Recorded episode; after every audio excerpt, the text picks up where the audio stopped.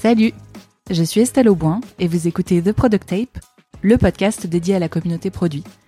Ensemble, nous partons à la rencontre de leaders du produit pour comprendre leur vision du métier, ce qui les anime et leurs conseils pour avancer. Si vous aimez le podcast, je vous invite à le partager et à en parler autour de vous. Et je vous laisse avec la suite. Salut Simon. Salut Estelle. Merci beaucoup d'avoir accepté mon invitation et de prendre le temps de participer à ce podcast. Tu es le CPO de Lemonway, une solution de paiement pour les marketplaces et les plateformes de financement participatif.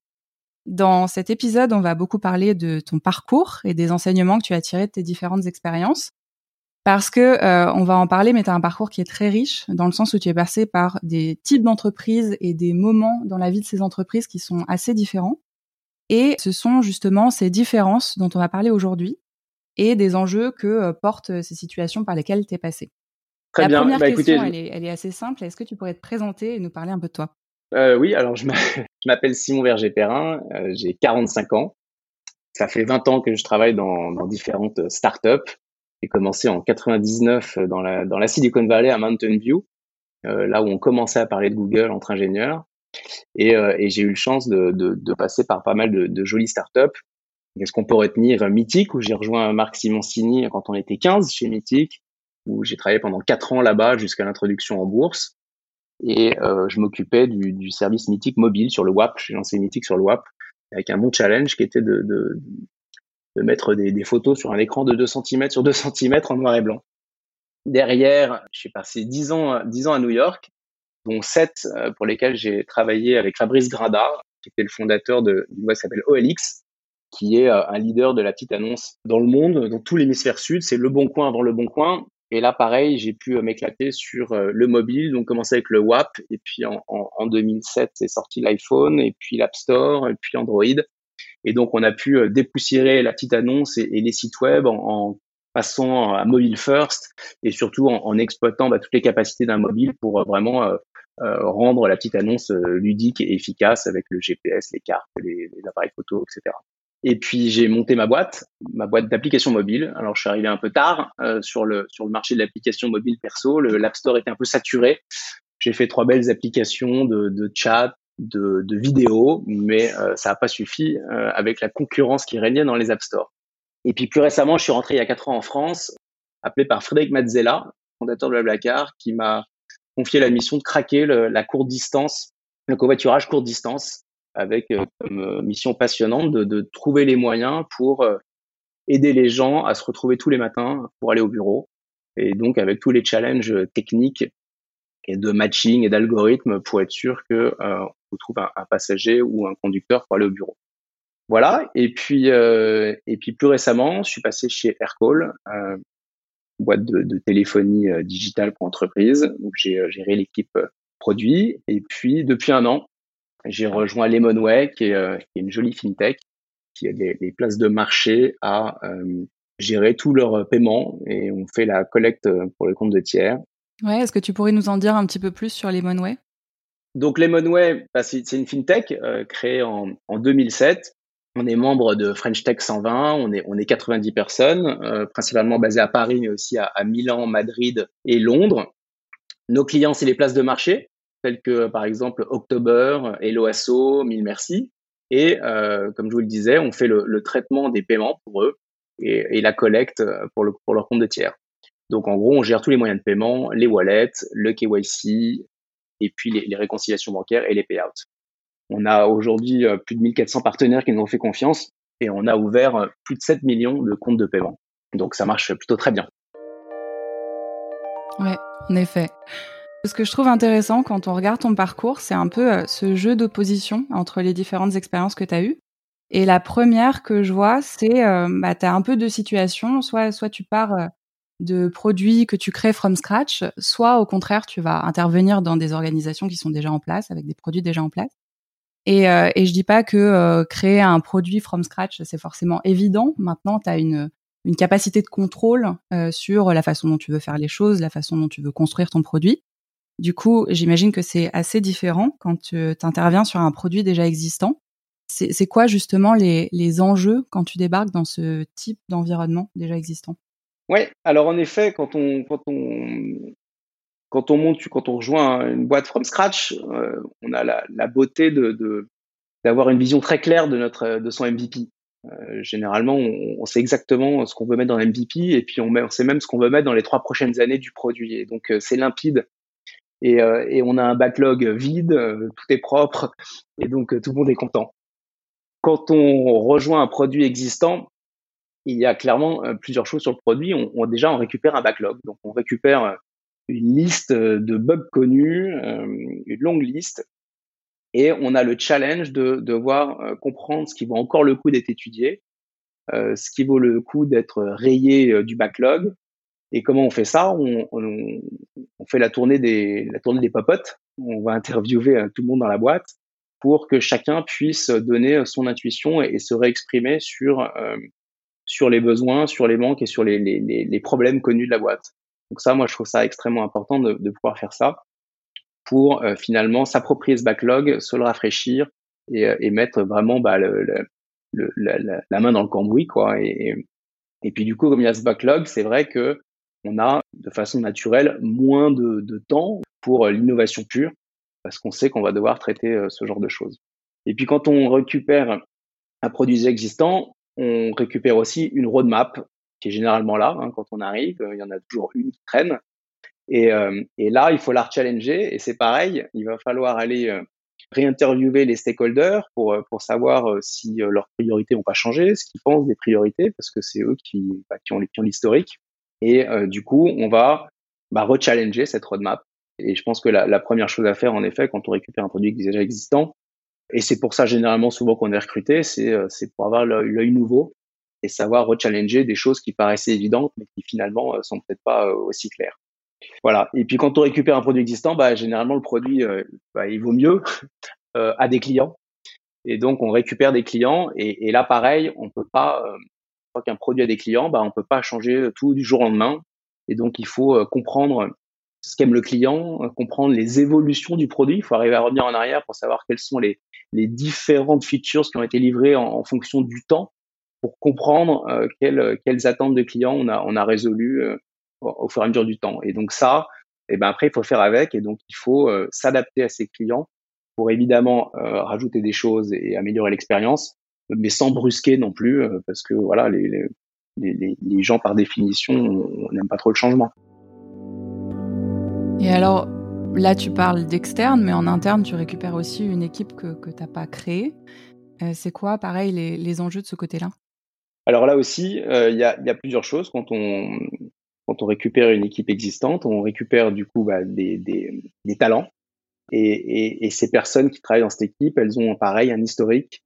Elles ont une histoire. On sait, euh, elles ont eu euh, des expériences avant. Elles ont eu des évolutions dans la société. Elles ont eu des euh, des challenges et des problématiques qu'elles maîtrisent extrêmement bien ou qu'elles maîtrisent moins bien. Et donc, il faut comprendre et passer du temps vraiment avec avec ces équipes pour, pour savoir quelles sont leurs envies, leurs besoins et puis sur leurs aspirations euh, plus tard. Donc il y a, y, a, y a, vraiment une phase très humaine récupérer une équipe déjà en place.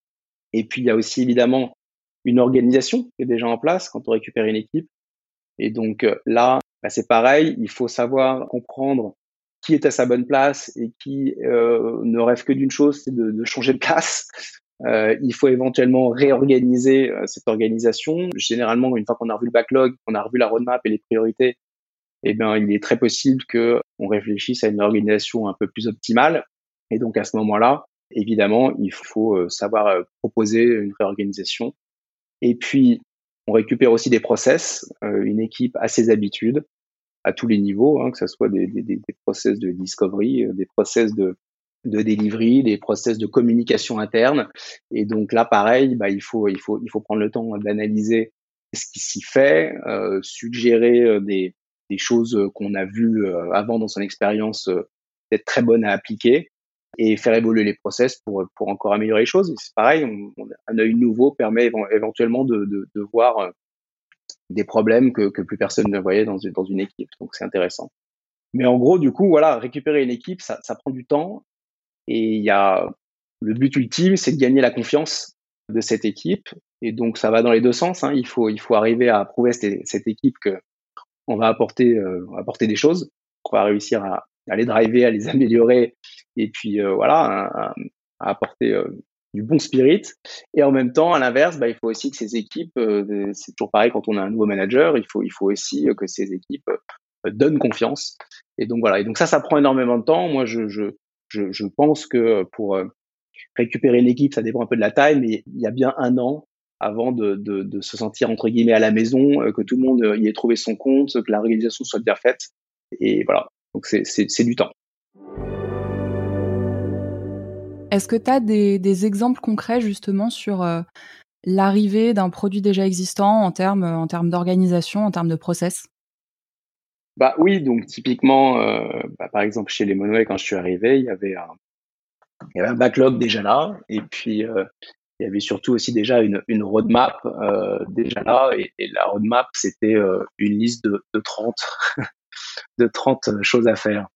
Et donc euh, clairement là, il a fallu que je que réorganise, euh, que je que je convainque le, comité de direction qu'on ne peut pas s'engager sur une année à, livrer 60 choses, mais qu'il fallait mieux se focaliser et pour s'assurer qu'on attaque les les quatre cinq projets cruciaux euh, de l'année. On va en reparler un peu plus tard à mon avis. Euh, et puis ce backlog, en effet, euh, un backlog est, jamais là pour pour rester ad vitam. Il grossit, il grossit, il grossit, il change et donc il faut savoir euh, scratch euh, le bottom du backlog.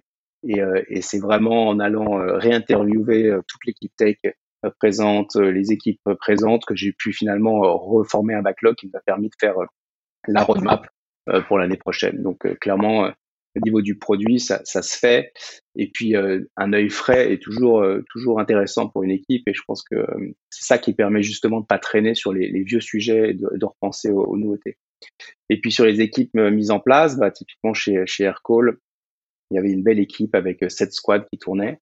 Mais il y a eu quelques améliorations à faire d'organisation. on travaillait par exemple sur sur un téléphone qui avait une version web et une version mobile et deux équipes travaillaient sur euh, sur des versions euh, communes mais complètement indépendamment. Et donc on a on a organisé une tribe pour qu'il y ait un, lead product qui, supervise tout ça et qui puisse être sûr que l'information passe passe bien. Donc voilà, il y a, y, y a clairement des, choses à faire quand on récupère une équipe et un backlog. Et euh, c'est tout le challenge et tout l'intérêt d'avoir d'avoir l'expérience pour pouvoir faire ça. Et alors concernant donc ces équipes qui tournent déjà et ce produit déjà existant, quelle capacité d'innovation est possible, tu dirais, quand euh, tu arrives euh, sur un produit qui existe déjà plusieurs années? Et comment tu arrives à composer à la fois avec euh, bah, le, besoin d'améliorer ce qui existe et le désir d'innovation? Alors c'est clair que plus le produit est gros, plus on a de la legacy, plus on a plein de petites merdouilles qu'on a tout le temps envie d'améliorer. Et je pense qu'on a tous ça en tête. On sait tous malheureusement en se levant le matin qu'il y a des, des, tonnes et des tonnes de petites choses qu'on a envie de faire et de fixer. Et en même temps, il faut bien euh, continuer à innover parce que si on n'innove pas, on va, on va perdre nos clients et on va perdre notre avantage concurrentiel. Donc, euh, ce, que, ce que je suggère généralement, c'est de scaler deux, trois gros objectifs par team sur une année. Ça sert à rien de, de rêver à faire plus que ça. Et du coup, en se focalisant sur les deux, trois gros objectifs par team, on leur laisse la place aux perpétuelles euh, améliorations du produit et aux perpétuelles fixes de bugs ou de legacy. Et, et c'est donc comme ça qu'il faut s'organiser avec des gros sujets de discovery pour les product managers sur les gros objectifs de l'année et qui puissent en parallèle avec l'équipe bah, dépiler euh, ce, ce, petit backlog de petites choses euh, qui nécessitent peut-être moins de, de, de, présence de product manager pour vraiment les, les expliquer à son équipe, mais qui doivent plus être là juste plutôt pour les prioriser et pour, et pour les rappeler à l'équipe. Donc voilà. Et puis généralement là, euh, une chose que qu'on n'utilise pas dans, dans toutes les sociétés, mais qui peut aider sur ce genre de sujet, c'est les OKR. C'est-à-dire que une fois qu'on se donne un objectif, en fait, on peut s'apercevoir que pour y arriver, eh ben, on peut mixer une grosse feature qui, qui est clairement rattachée à cet objectif et puis on peut s'apercevoir qu'en fait, pour y arriver à ces objectifs, il y a aussi une bonne petite liste de choses qu'on a en tête depuis longtemps et qu'on va prendre le temps d'améliorer parce que justement, ça va aussi aider à l'objectif principal. Et donc, euh, ça, ça, permet de trouver une bonne balance et c'est ce qu'on fait aujourd'hui chez les Monway. Et juste pour euh, expliquer peut-être la, la, notion d'OKR euh, à ceux qui la connaissent pas. Alors, OKR, c'est Objectif Key Result. Et en gros, eh ben, l'idée, c'est de se fixer un objectif qui est, qui est un peu large. Donc, ça peut être améliorer tel taux de conversion ou améliorer, ça peut être aussi large qu'améliorer le NPS. Enfin bref, évidemment, les objectifs sont, sont très en fonction de la, de la, taille de la boîte, et, etc. Euh, et derrière, pour arriver à ces objectifs, les équipes vont se donner des key results qui sont euh, des, des, chiffres atteignables, des, des choses vraiment quantifiables euh, à atteindre. Et donc, euh, une fois qu'on s'est donné des key results, on peut aller piocher dans une liste de grosses features qu'on avait en tête, on peut aller piocher dans une grosse liste de backlog, et pour les prioriser, bah, on change éventuellement les critères de priorisation, et on se décide que le critère de priorisation va être l'objectif euh, qu'on a défini euh, pour cette période-là. Et donc du coup, le backlog se retrouve complètement rechamboulé et les priorisations de cette liste changent en fonction de l'objectif qu'on a donné. Donc c'est assez intéressant parce que ça permet de temps en temps d'aller euh, taper dans le fond du backlog qui n'avait aucun intérêt pour l'objectif d'avant et qui finalement, lorsque la société s'aligne sur un objectif différent, euh, peut ressurgir. Et donc là, on, peut gérer entre euh, voilà le backlog et, et, les, et, les, grosses features. Ok, merci. Et alors donc ces, ces OKR te permettent de bah, c'est ce que tu disais en fait, de, réorganiser les sprints en fonction des objectifs. Et, comme il n'y en a pas énormément non plus, ça te permet aussi de jongler avec les impératifs du moment. Exactement. Mais il y a, de toute façon l'innovation, elle, est, elle est perpétuelle. On, le voit tous, hein, quand on a une app, son app favorite, euh, on, on, rêve tous en même temps que, que l'app nous rajoute un truc de dingue. Et puis en même temps, à chaque fois qu'il y a une update, on s'aperçoit que c'est euh, bug fix ou bug fixing. Et donc, euh, ça, ça, suffit aussi. On n'est pas tout le temps en train de, de, de, faut pas tout le temps chercher à rajouter la grosse feature, ce qui va éventuellement compliquer le produit.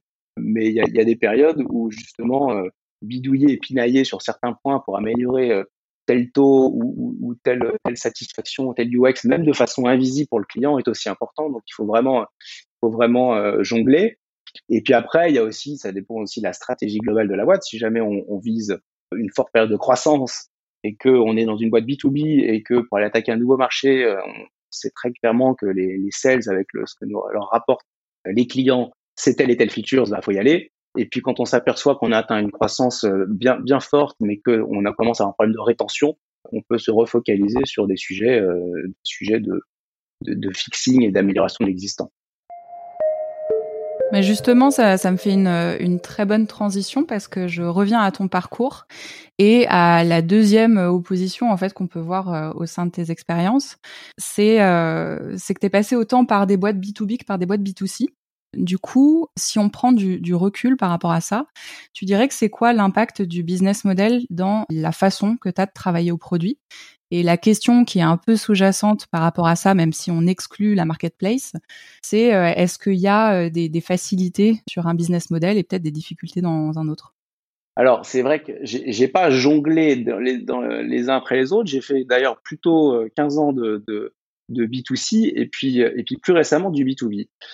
J'ai presque envie de dire que heureusement que j'ai commencé par, le B2C euh, et que j'ai pas jumpé directement dans le B2B. Euh, pourquoi Le B2B, il y a, y a, vraiment différentes choses avec le, le, le B2C. La, la discovery est, est, complètement différente.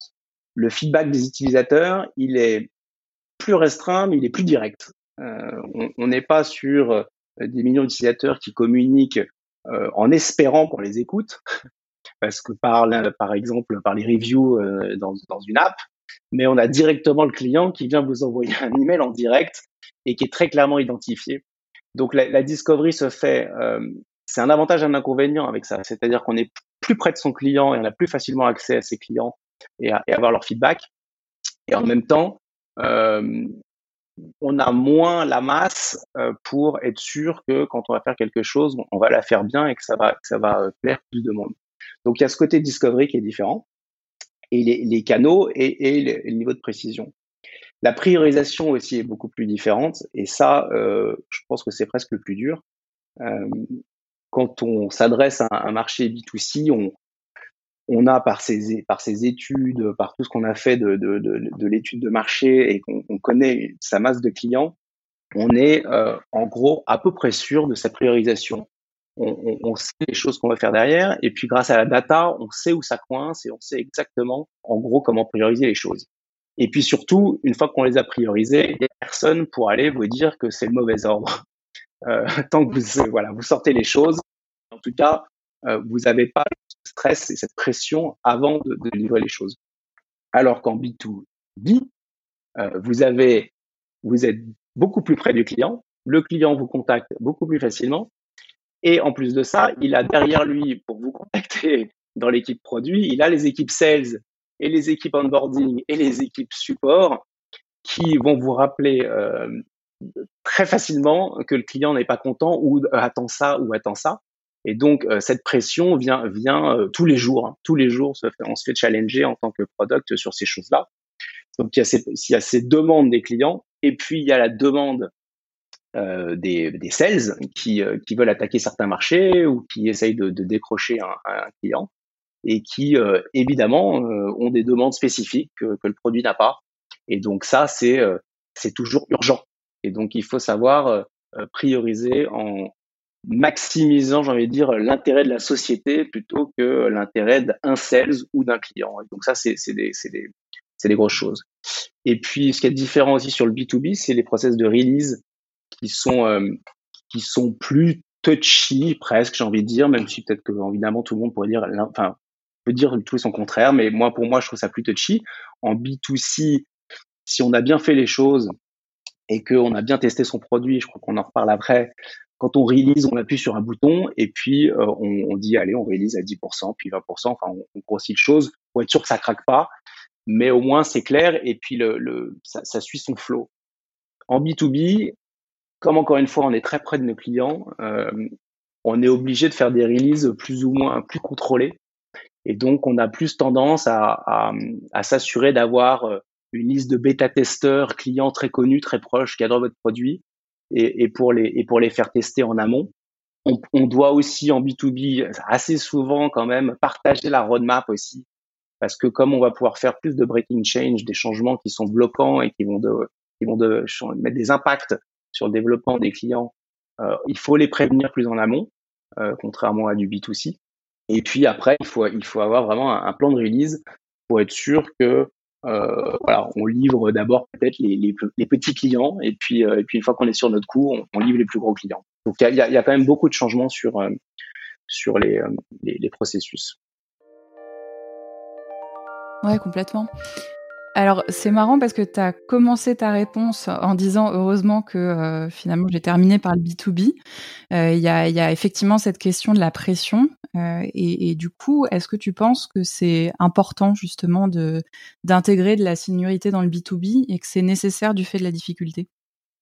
Alors, c'est pas forcément de la seniorité, mais clairement, dans une entreprise B2B, on, on travaille plus tout seul. C'est-à-dire que cette, cette roadmap, elle est euh, quand même énormément discutée avec les, avec les stakeholders et donc principalement avec les équipes sales hein, qui, qui ont des demandes très précises.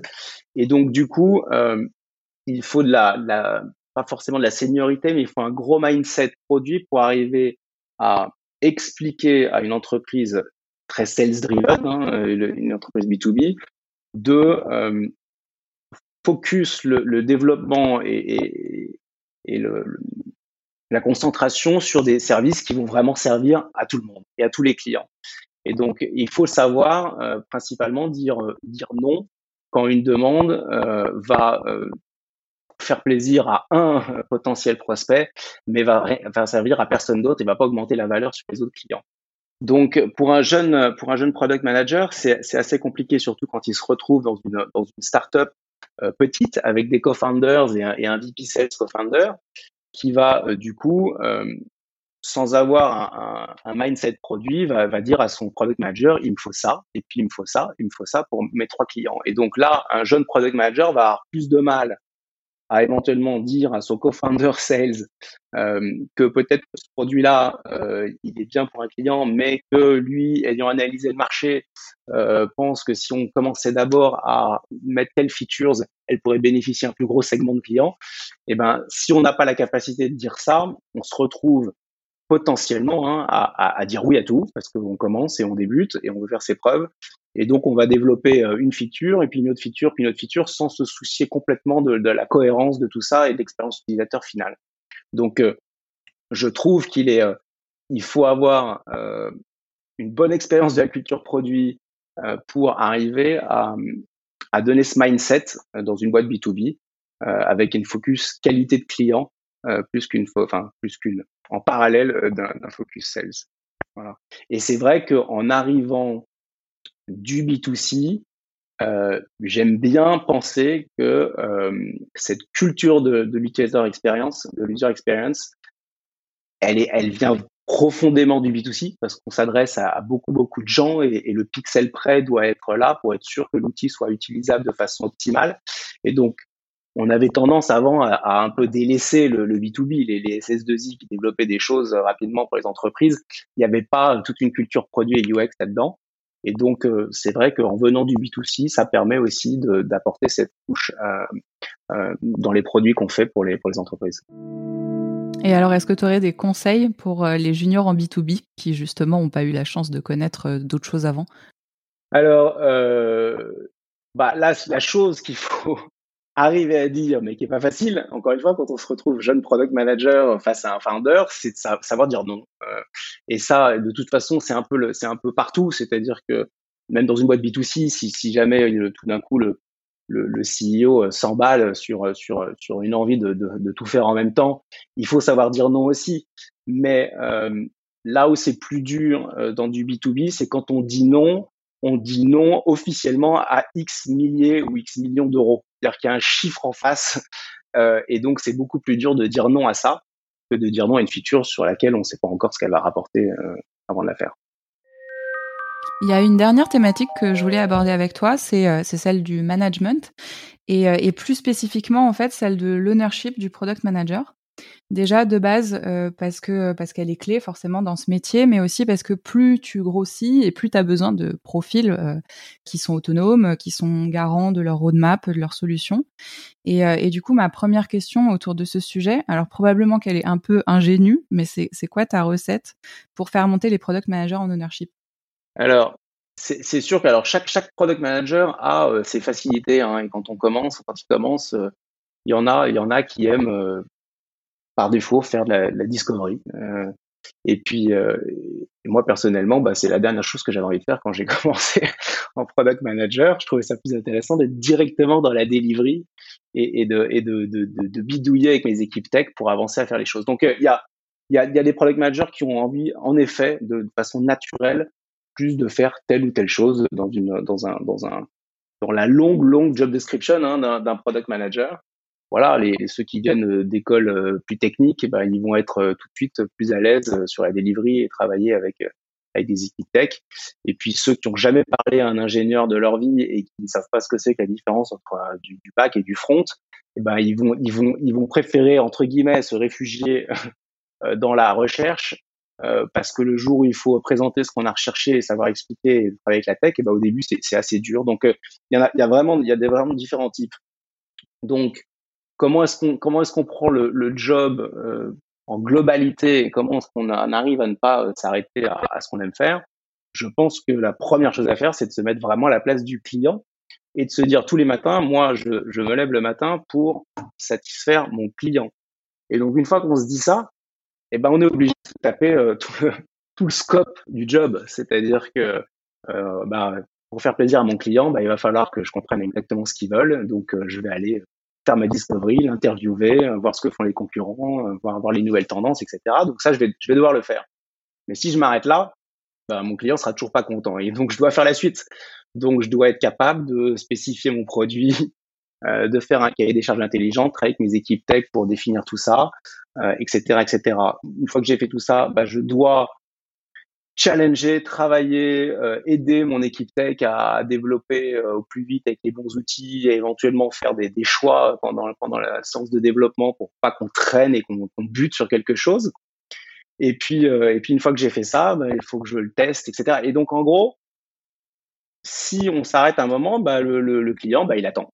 Et donc moi, c'est ce que je dis à, à tous les, les, les, équipes avec lesquelles je travaille, c'est c'est vous devez plus ou moins malheureusement, votre job, c'est d'arriver jusqu'à la fin.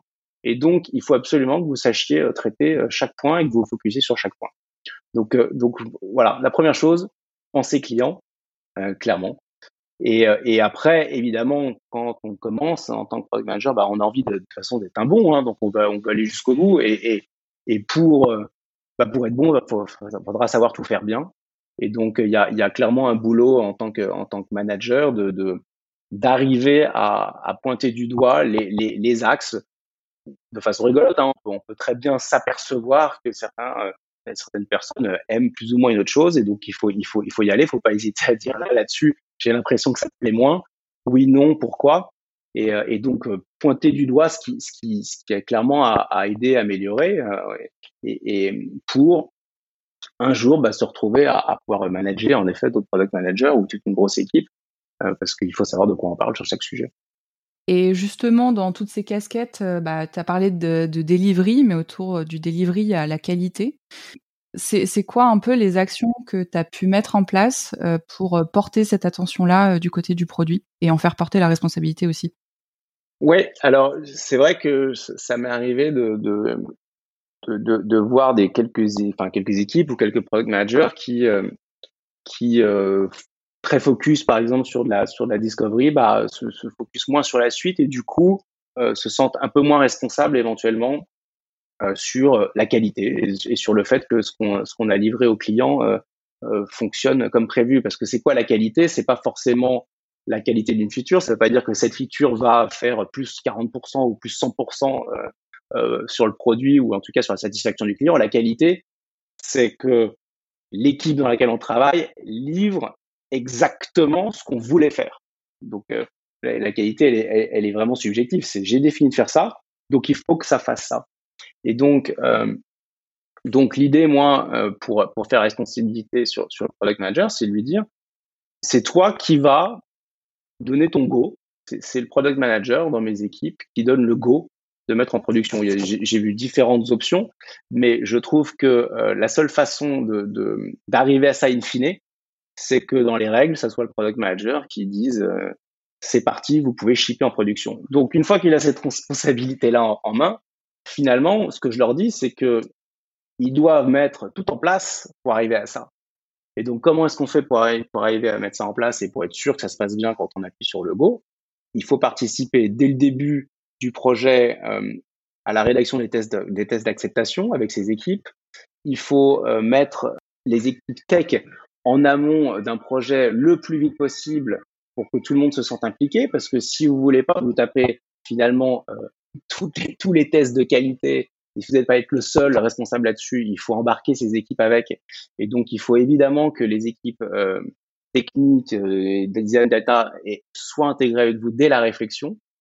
Et puis, euh, derrière, bah voilà, il faut, il faut moi, le, but du product manager, c'est de tester in fine ce qui s'est passé mais il faut qu'il embarque les autres. Voilà. Donc, euh, donc en gros, c'est product manager, tu es le, la personne qui dit c'est bon, c'est au niveau de ce que j'attends pour mes clients.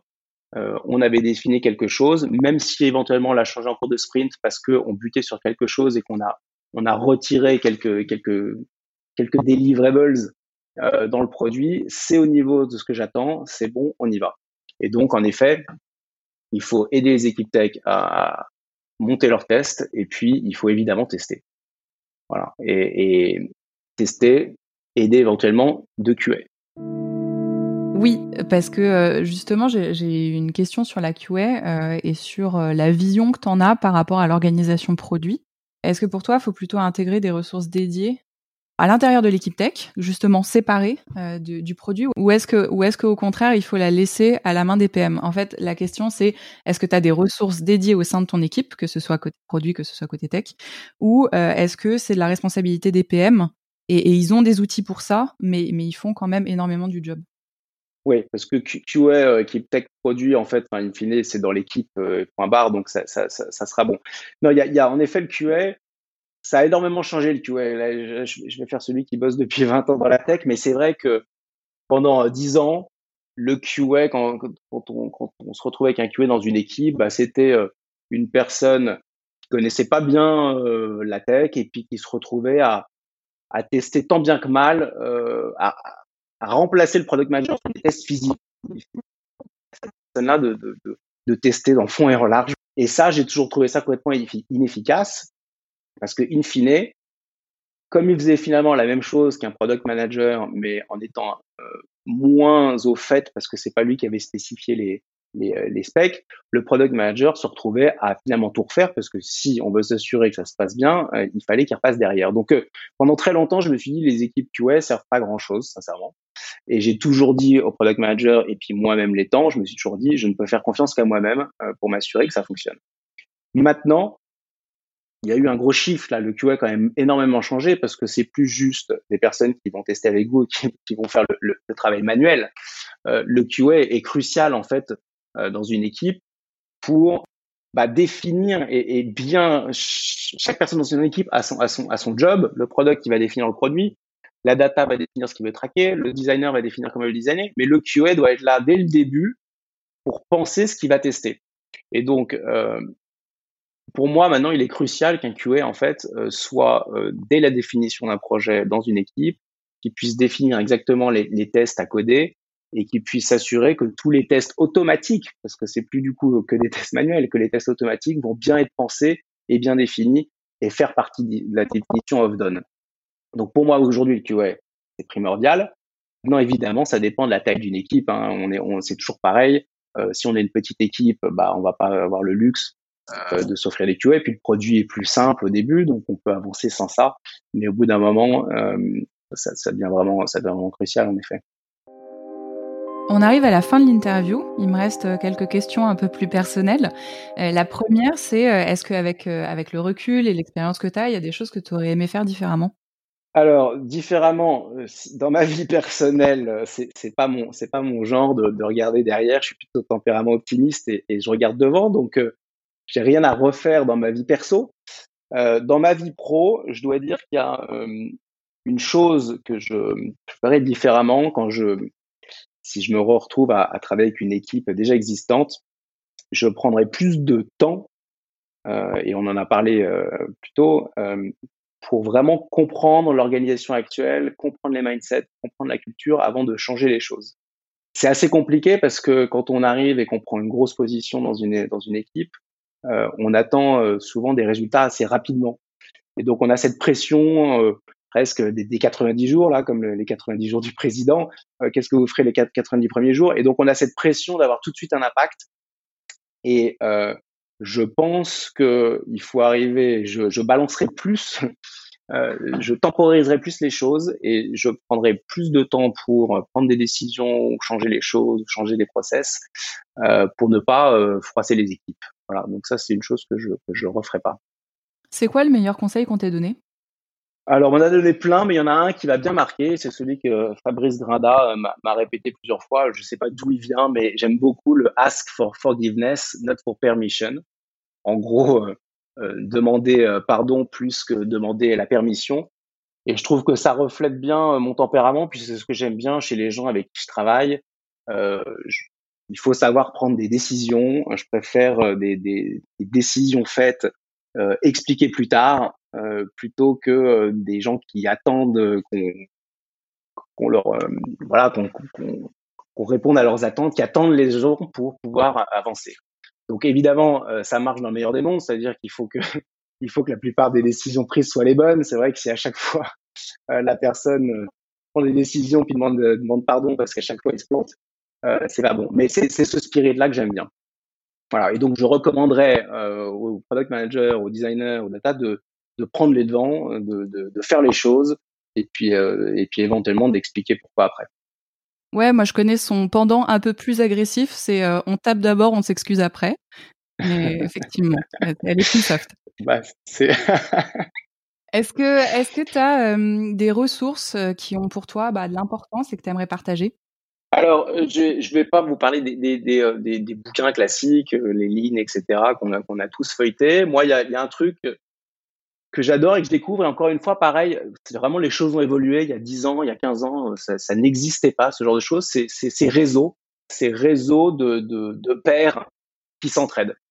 Et donc, moi, il y a deux, j'ai deux sources qui m'intéressent énormément et qui, qui, qui m'aident. C'est un, réseau qui s'appelle French CPO. Il a été très récemment euh, renommé. Il avait été créé, par Rémi Bardou, qui est l'ancien CPO de Captain et qui est maintenant chez, chez Loger, en, en, 2017. Et puis il est clairement animé hein, par Fabrice euh, qui est qui est donc CPO de Tiga et co-founder de, de, la Product Conf. On est 150 aujourd'hui.